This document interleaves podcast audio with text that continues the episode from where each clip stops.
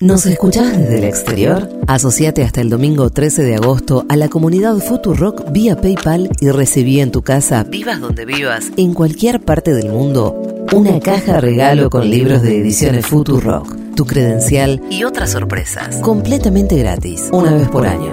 Sumate a la legión extranjera de la comunidad Futurock.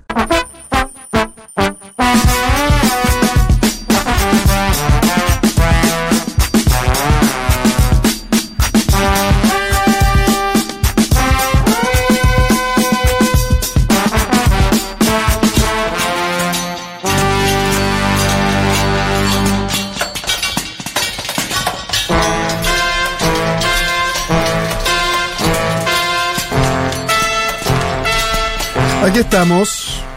¿Están asociándose? Es una pregunta.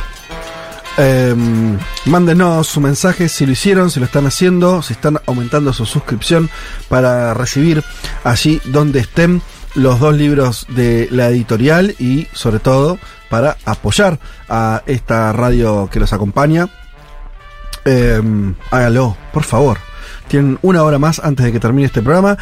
Dicho todo esto, eh, nos metemos de lleno en la huelga, ¿cómo llamarlo ya? Una lucha del, del- de los artistas, de la industria cinematográfica, audiovisual, sería más correcto. Sí, audiovisual, Estados efectivamente. Unidos. Hablemos, si les parece, en esta columna de Mundo Expandido de, de la huelga del Sindicato de Actores y Actrices en Estados Unidos, que está teniendo lugar ahora. Y decíamos en la apertura del programa que es la segunda parte de la columna del 28 de mayo, en la que hablamos largamente sobre la huelga de, del Sindicato de Guionistas. Porque Vale, una- sí, sí, se eso. superponen las dos, las dos huelgas. Si quieren, repasamos un poquito. Dale.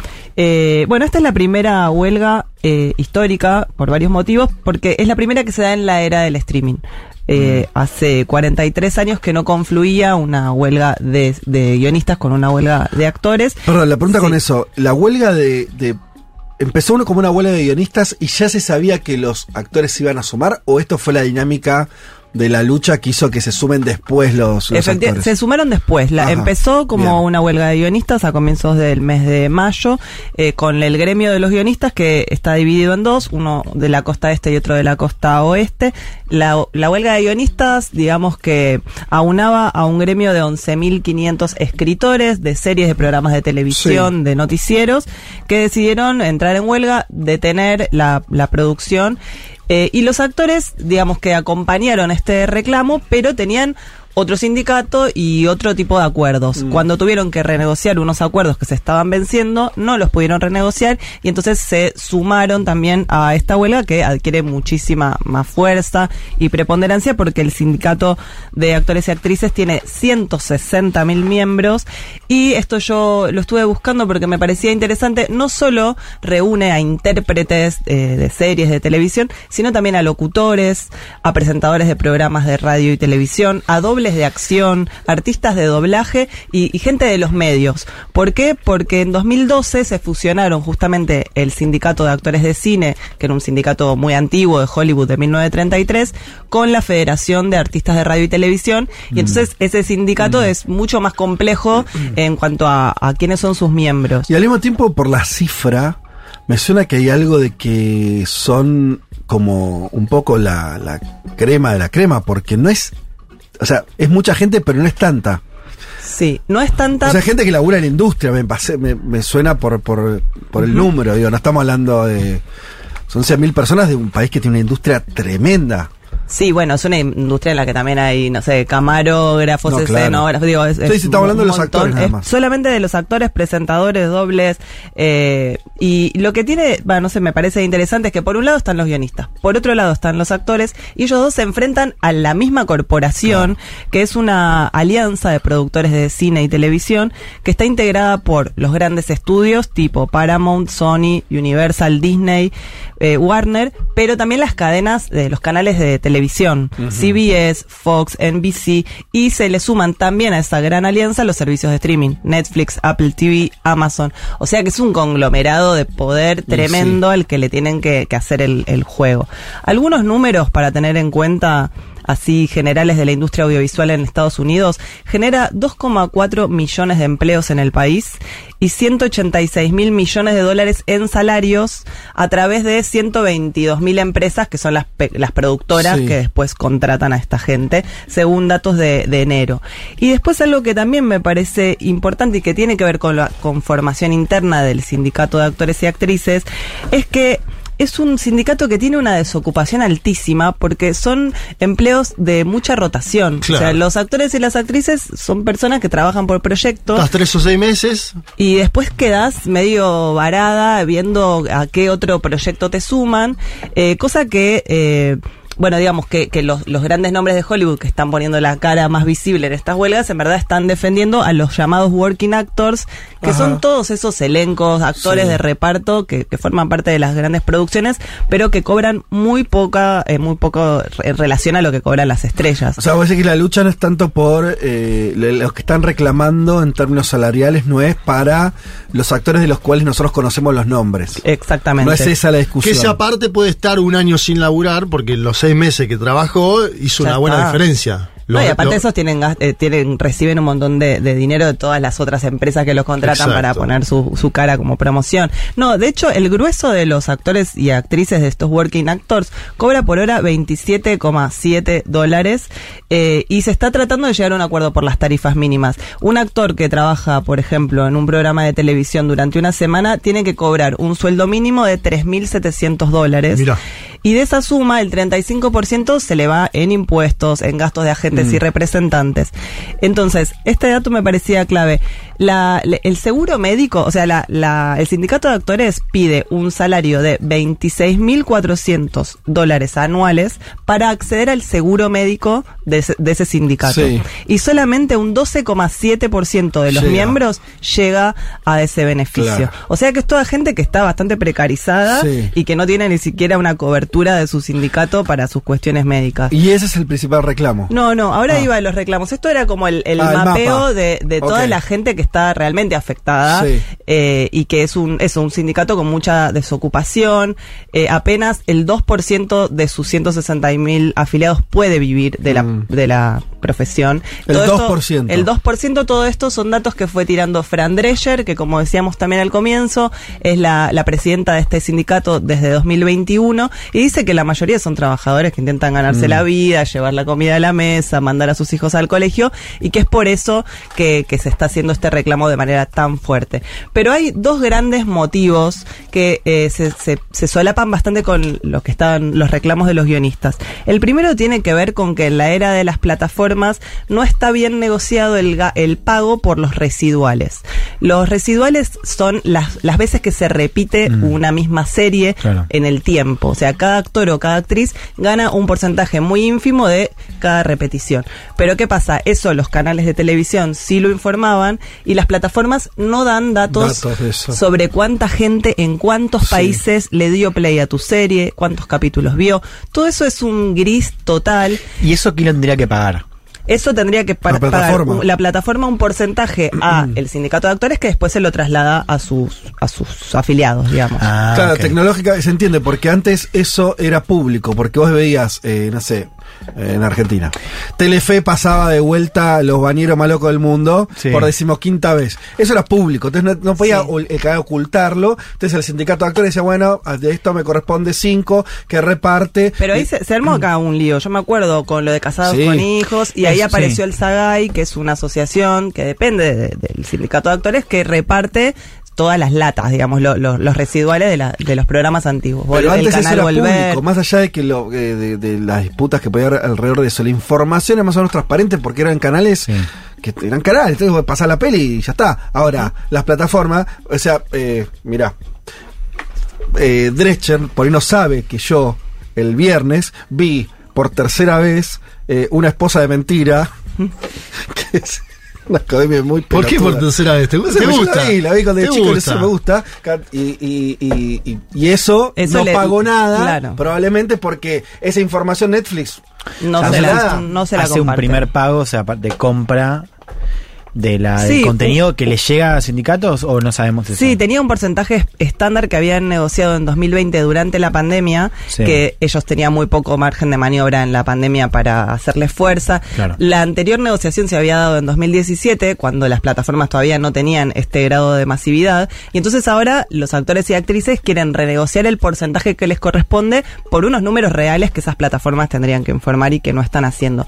De hecho, en los piquetes que están haciendo eh, todos los actores y las actrices, con cosas súper espectaculares, Sí. porque para algo tienen tanta, tantos seguidores, eh, muchos eh, actores de reparto están mostrando los cheques por esas regalías y hay algunos que ves que son de centavos y Claro. muy pocos superan los 100 dólares. O sea, eso es algo que ellos reciben todos los meses y al final no les sirve para Claro. nada. Eh, ese es uno de los grandes motivos, empezar a regular todo ese tráfico de las plataformas y a tener datos más concretos. Y el segundo pedido de regulación viene por el lado de la inteligencia artificial, un tema que eh, todo este año está atravesando las discusiones culturales, sociales. Y en el caso de los actores y de los guionistas, básicamente piden que haya garantías para regular el uso en la industria. Los guionistas pedían garantías para que las inteligencias artificiales no escribieran ellas los proyectos. Claro. Pero en el caso de los actores es bastante inquietante lo que sucede, porque está en peligro, digamos, que, que empiecen a reemplazar a los actores eh, con el uso de deepfakes, Mm. que es la posibilidad de replicar el físico, la voz y los movimientos de una persona eh, y prescindir de, de los Claro. seres humanos para la creación de contenidos. Y acá me interesaba abrir un paréntesis para preguntarles si vieron eh, los- el primer episodio de la última temporada de Black Mirror. No. No. Porque es un ejemplo muy concreto de esta huelga y, y del cinismo con el que también se pueden manejar los guionistas para exponer Ajá. hasta dónde llegan los peligros de su trabajo. Es un episodio que se llama Joan is Awful, o sea, es horrible. Joan es una el- la protagonista de este episodio de Black Mirror, que siempre vieron son medio distópicos, pero en un futuro muy probable. Es Salma Hayek, ¿o no? Eh, bueno, está Salma. Eh, no, la protagonista es Ah, otra no. chica que tiene, es una ejecutiva de una tecnológica que te muestra un día en su vida, va a la oficina, tiene que despedir a una trabajadora, la tiene que retirar de su cargo, después se va a un bar con el amante, bueno, llega la noche a su casa, prenden lo que sería Netflix, que ahí también hacen algo muy cínico porque ponen el logo de Netflix, la musiquita de Netflix, pero se llama Streamberry, y ponen Netflix una serie que es dice Joan y Sofol y ella se llama Joan y pone play y es todo su día el que acaba de tener interpretado por Salma Hayek haciendo de ella. Y ella se empieza a poner muy nerviosa porque lo está viendo con el novio, empiezan a verlo los compañeros de trabajo, le empiezan a llegar WhatsApps de, che, estoy viendo un episodio en el que estás vos, despidiendo a la chica que despediste hoy, todo representado. Y entonces esta mina se pone loca y dice, bueno, voy a buscar abogados porque yo no di mi consentimiento para que se usara mi vida en esta serie. Entonces ahí hay toda un- una escena con los abogados que le dice, usted cuando firmó los acuerdos, le dio aceptar a los términos y condiciones, no vio que decía que podíamos usar su vida para representar. Entonces la- ahí empieza a haber otro debate ético de hasta dónde estamos aceptando que, que las, las plataformas, las aplicaciones jueguen con nuestros datos y hagan algo con eso sin nuestro consentimiento. Bueno, empieza a crecer el episodio hasta que ella dice, tengo que hacer enojar a Salma Hayek, porque ahí hay una actriz que se va, va- entonces hace Ajá. una cosa muy ridícula, hace caca en público, para que Salma Hayek no quiera ser vista Hacer como, eso. claro. Entonces se enoja Salma Hayek, va Salma Hayek ante un abogado y le dicen, lo lamento, usted firmó un acuerdo que, dice que podía ser es- usada". usted no actuó, Claro. Mm. fue un, digamos, un holograma de Salma Hayek actuando eso. Bueno, por eso escala el episodio, pero me parecía que era muy gráfico para mostrar de qué manera la Mm. clonación del rendimiento o la clonación del comportamiento es algo que los actores y actrices ya están empezando a notar que puede suceder. Y, y también estaba leyendo algunos análisis que decían, ojo que estamos en un momento de la sociedad en la que tenemos asegurados nuestros autos, nuestras casas, nuestros teléfonos, nuestras computadoras, pero cuando vos pones tu cara en DALI, le pasás tu foto, estás aceptando un montón de términos que dice que esas imágenes van a ser, pueden ser públicas, pueden ser utilizadas por la inteligencia artificial para generar nuevos contenidos. Entonces, bueno, los actores y las actrices están empezando a, a ver que todo esto es muy inquietante y que muchas veces las herramientas de la inteligencia artificial no son sinceras, no se informa que fueron utilizadas para ciertos fines Claro. no sé, bueno, ves Indiana Jones nueva, que está Harrison Ford rejuvenecido y decís, che, acá hay algo raro. Este Harrison re- rejuvenecido por inteligencia artificial. Ah, Pero digo, no siempre es tan evidente Claro, claro. el recurso. Eh, entonces están empezando a, digamos, a, a inquietarse un poco por esto, bien, bien que, que hacen. Bueno, para volver entonces a, a la serie de reclamos, estos dos son los grandes, el de la inteligencia artificial y el de el del pago de residuales, por los que están yendo a, a discutir con esta O sea, alianza de uno, productores. uno muy concreto y material Ujú. y otro bastante más general. eh, De regulación De futura. regulación, claro, para lo que va a venir de la industria. Por el lado de los estudios, dicen que durante, o sea, que creció la ganancia de los estudios y de las plataformas un 40% durante la última década. De hecho, los salarios de los CEOs de estas empresas Sí. se negocian en millones de, de dólares. Y a su vez cayó el salario promedio de los guionistas un 23% y también bastante eh, se precarizó el sueldo de, de los actores y de las actrices que ahora en esta era de las plataformas tienen que, tienen, tienen que gastar ellos más dinero para ser visibles. Por ejemplo, en las plataformas, en los castings, les piden a los actores que se paguen ellos los castings, que manden ellos los videos, Mirá. todas cosas que antes estaban reguladas a- al interior de, de los grandes estudios. Eh, una de las preguntas que me hacía cuando leía sobre esto es... ¿Cómo hacen para sostener una huelga en el tiempo? Porque es realmente una parálisis de la industria Sí. del entretenimiento. Digo, estudios vacíos, actores y actrices que no están haciendo promociones de sus películas, eh, otros que dejan de ir a festivales, Kate Blanchett no va a ir a, a Locarno. Digo, un montón de consecuencias de y a la vez es toda gente que, que estábamos diciendo que necesita ingresos para vivir.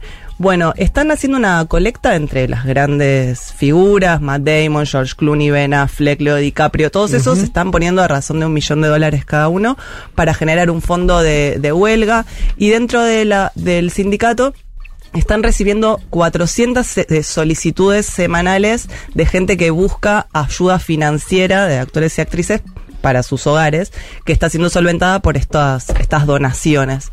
Eh, ¿Cuáles son entonces, para ir eh, redondeando, cuáles son las consecuencias de, de esta huelga eh, y cuáles son las medidas Déjame que- decirte una cosa. Aquí Sí. es- me, me resulta interesante cuando tienen que ir a buscar las herramientas para defender. Al final van recurren a las clásicas herramientas del sindicalismo tradicional. O sea, piquetes. eh, además de la huelga, del, de tener la, la actividad o de la interrupción del tránsito con, o de cualquier situación con los piquetes, eh, la solidaridad eh, adentro de del grupo, ¿no? Es algo archi conocido entre el movimiento obrero eh, a lo largo de la historia que siempre el problema de la perduración, de cómo sostenerse una huelga no es tanto la cuestión eh, ideológica, sino que en algún momento los laburantes tienen, se, quedan sin guita y, y cómo hace el sindicato para que no les gane eh, no les tuerza el brazo la necesidad de, de tener ingresos y sostener la huelga. Y en general lo, lo que pasa es eso, eh, hay muchas historias donde, sobre todo cuando son eh, conflictos muy grandes, que los sindicatos con más guita eh, hacen aportes, ahí es donde la estructura sindical también tiene su, su momento donde tiene que volcar recursos para sostener a los, a los hilos más débiles y que esos no terminen carneando. O sea, nada, sí, sí, los básicamente... fondos de, de las huelgas. Exacto, sí, el sí, fondo de huelga. O sea, básicamente termina. Es interesante porque es Eso algo para muy, mí muy ahora, sí. pero están usando los recursos clásicos del movimiento obrero del siglo No, XIX. y es muy atractivo cómo esto se da en Estados Unidos, que está atravesada por el entretenimiento y cómo Mm. empiezan a perder espacio y potencia todos esos actores y actrices que vos lo veías atrás de un banner de Disney y de repente no están, no Mm. están más poniendo su cara ahí, no están dando declaraciones, no pueden contar de sus proyectos futuros porque el sindicato pidió específicamente que no hablen del futuro. Eh, digo, Claro, eh, claro. pusieron en jaque todo. Las únicas producciones que se están pudiendo hacer son las independientes que arman acuerdos ad hoc. Eh, y esto también se está empezando a ver eh, en otros países. Por ejemplo, México depende mucho de la industria del espectáculo norteamericana Mm. porque tienen muchos estudios, muchas eh, per- superproducciones se filman en México. O en España se filman otras con actores y actrices de Hollywood que de Sí. repente cancelan su participación. Entonces se empieza a generar como un cimbronazo Mm. un poco más fuerte que la- las fronteras de, de Estados Unidos. Eh, la industria mm, audiovisual antes de la pandemia movía 42 mil millones de dólares al año en Estados Unidos. No se sabe cuánto va a durar la huelga. Esa incógnita me parece muy buena también, como que no, no, se, no está a la vista un acuerdo en el corto plazo y puede durar digo, algunos dicen que en noviembre tal vez ya se acomoda, otros dicen que el año que viene, pero las pérdidas van a depender un poco de eso y se estima que mínimo 4 mil millones de dólares se van a ver eh, afectados en las ganancias de estos estudios. Eh, otra de las cosas es que se pospuso la entrega de los premios Emmy, Ajá. que es esa ventana de, de la, digo, ¿no? La, la ceremonia en la que se Sí. premia a los actores y a las actrices de las series eh, y de la televisión norteamericana. No se va a realizar el 18 de septiembre, no solo porque no va a haber guionistas ni presentadores para hacerla, sino porque no les convenía a los estudios que los ganadores subieran al escenario a dar esos claro. discursos de agradecimiento hablando de toda esta situación. Prefirieron entonces eh, posponer... eh, Para el Oscar falta, ¿no? Eso debe ser en marzo. Sí, para, eso, falta, mucho. falta. Pero bueno, la verdad que me interesa seguir este tema, ver qué, qué otras dimensiones empiezan a, a afectar. Me gusta que se detenga un poco el show, que las caras más visibles de Hollywood estén dando discursos políticos, que las formas de espectacularización a las que estamos tan acostumbradas de ver tomen una dimensión más real. Por ejemplo, el doble de Harrison Ford se prendió fuego en una en una manifestación, ¿no? Como que tienen esos recursos y los están aprovechando para una medida gremial, así que veremos cómo cómo continúa. Hay Desde- gente quejándose acá, ¿eh? Tengo a Maga Stardas, por ejemplo, dice, el paro de guionistas me afecta especialmente acá en Barracas, porque desde mayo que no hay episodios de Last Week Tonight con John Oliver, programa del que soy muy fan. ¿eh? Así que Maga desde Barracas pide por el acuerdo Por eh, favor. que se salde. Sí, que- hay, no, no traje la lista, pero hay un montón de películas de estrenos y de series que se están posponiendo hasta nuevo aviso. Creo que a nivel esto público, espectador, lo vamos a sufrir más el primer semestre del año que viene. Claro. Se van a estrenar muy pocas cosas que eran las que tenían que estar preproduciéndose ahora. Santiago nos dice, salió hace muy poco una propaganda de Coca-Cola hecha 100% con inteligencia artificial en donde no, de, de ningún actor es real y no se nota la diferencia. Y también tenemos mensaje Marilú. eh, hola, ya socia desde Minas Gerais. Bueno, saludos bueno. entonces para vos. Y nos manda una foto choluleando en el piquete de actores en New York. En la foto mi hija Ana y la actriz Chloe Grace Moretz, que no la conozco, pero por mi ignorancia nomás. Eh, Muy pintorescos esos piquetes. y ¿no? claro, mirá lo que es, este, tienen un encanto. Los nuestros también, con el, el choripán, el bombo, pero acá tenés a, lo- a Hollywood. Sí. No está nada mal. Bien muchos medios de comunicación que mimaban a esta huelga, sí. muy justa, eh, pero eran justo medios que en general acá, Acá cuando, no les gusta. cuando aparece un Moyano No. no. peronista, Por eso dije que las técnicas son iguales. Sí. Y además ya sacás el, el- todo el, el color. La pompa. eh, y los que están aplicando son, porque no existen otras, o por lo menos todavía la sociedad no las creo, este, más efectivas que las que inventaron los movimientos obreros este, hace ya más de un siglo, que básicamente este, huelga, o sea, dejar de parar, frenar la Parar la producción producción. parar la circulación, para eso los piquetes, y em, generar recursos, fondos de huelga para poder alargarla en el tiempo y que no. Porque el problema es que los, en general, los dueños de las cosas además tienen tiempo. Eso, no Sí. se, a eso no se compute ese factor. Lo que tiene, lo que tiene mucha guita es tiempo. Entonces te esperan, te esperan, a ver cuándo te casas, cuándo te. Y muchas veces las luchas se pierden así, por una cuestión de, de que los tiempos los aquí. Bueno, esperemos que ahí se la banquen un poco. Que tantos Sí, actores con yo mucha creo guita, que sí. como decís ahí que están poniendo. Está muy este, empoderado, guita, me bien. encanta ver a Fran Drescher en su versión Eh. líder sindical, es, es divina. Ojalá les vaya Nani. bien. De Está Nani. muy bien. Bueno, ¿qué me quería decir la productora? Nada, que ya está, que no, que nos vamos a un este a una tanda. Dicho esto, ahora sí, cerramos. Uy, mirá qué lindo esto, esta canción del mundo especial eh, que nos trae Pablo 30. Nos subimos a la huelga de actores para sumarnos a investigar eh, sobre otras huelgas históricas en Estados Unidos y nos topamos, mira esta, con la de los músicos entre 1942 y 1944. Mirá vos. A principios de agosto del 42, el sindicato de músicos, presidido por un tal James Petri- Petrillo, instó a los músicos asociados a unirse en una huelga en la que se cancelaron todas las grabaciones comerciales, a la pelota. como parte de una lucha para obtener regalías de las ventas de los discos para un fondo de sindical de, para músicos sin trabajo, ¿no? Eh, año 42, ¿no? To- mm, Segunda Guerra Mundial, estaban saliendo de la Gran Depresión. Este mismo sindicato ya había advertido anteriormente sobre el impacto que tendría la venta de música grabada. Fíjate, los cambios tecnológicos siempre generan quilombos.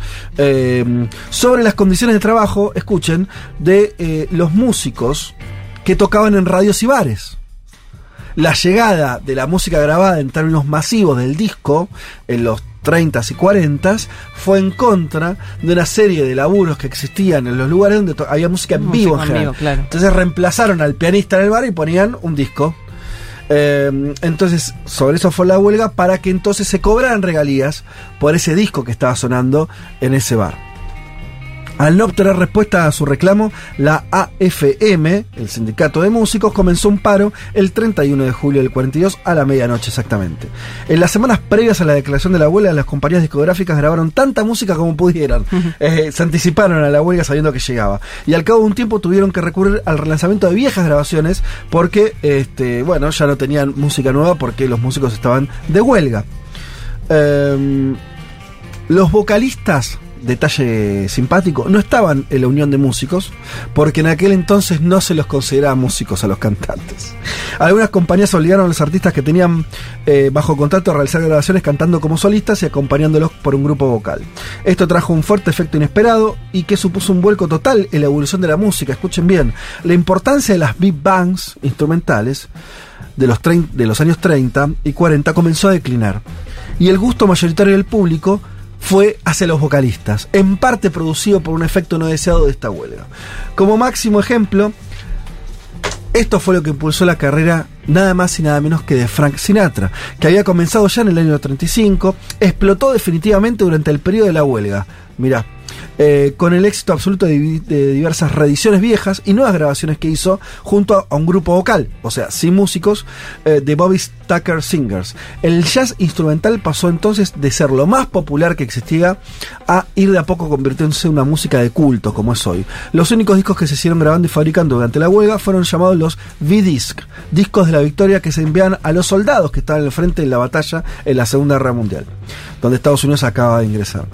Toda esta situación de emergencia llevó a los medios de comunicación a acusar al sindicato como antipatrióticos y provocó incluso un comunicado del propio Roosevelt, el presidente de ese entonces, instando a obedecer al Estado bajo la forma de una junta laboral de guerra recientemente creada, lo que los obliga a levantar la huelga en beneficio de su país. Las compañías DECA y Capitol se dieron ante el sindicato en el 43. RCA Victor y Columbia resistieron, pero finalmente también eh, retrocedieron en el 44 y la prohibición de grabar, terminó y los músicos a su vez lograron un fondo proveniente de las regalías por las ventas de esos fonogramas. Vamos a escuchar entonces al artista que más se benefició con esta huelga eh, y que le sirvió para convertirse ahora sí en una estrella mundial y universal. Vamos a escuchar It's Been a Long, Long Time de Frank Sinatra.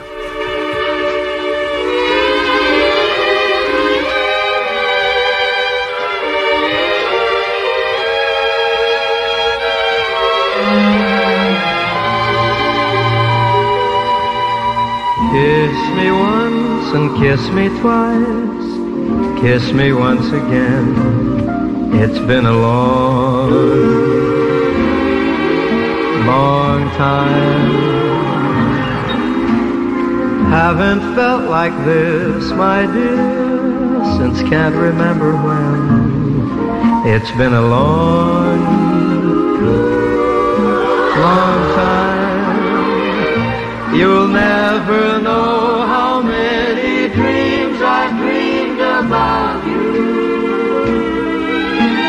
Or just how empty they all seem without you.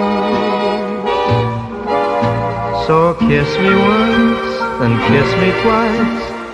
Kiss me once again. It's been a long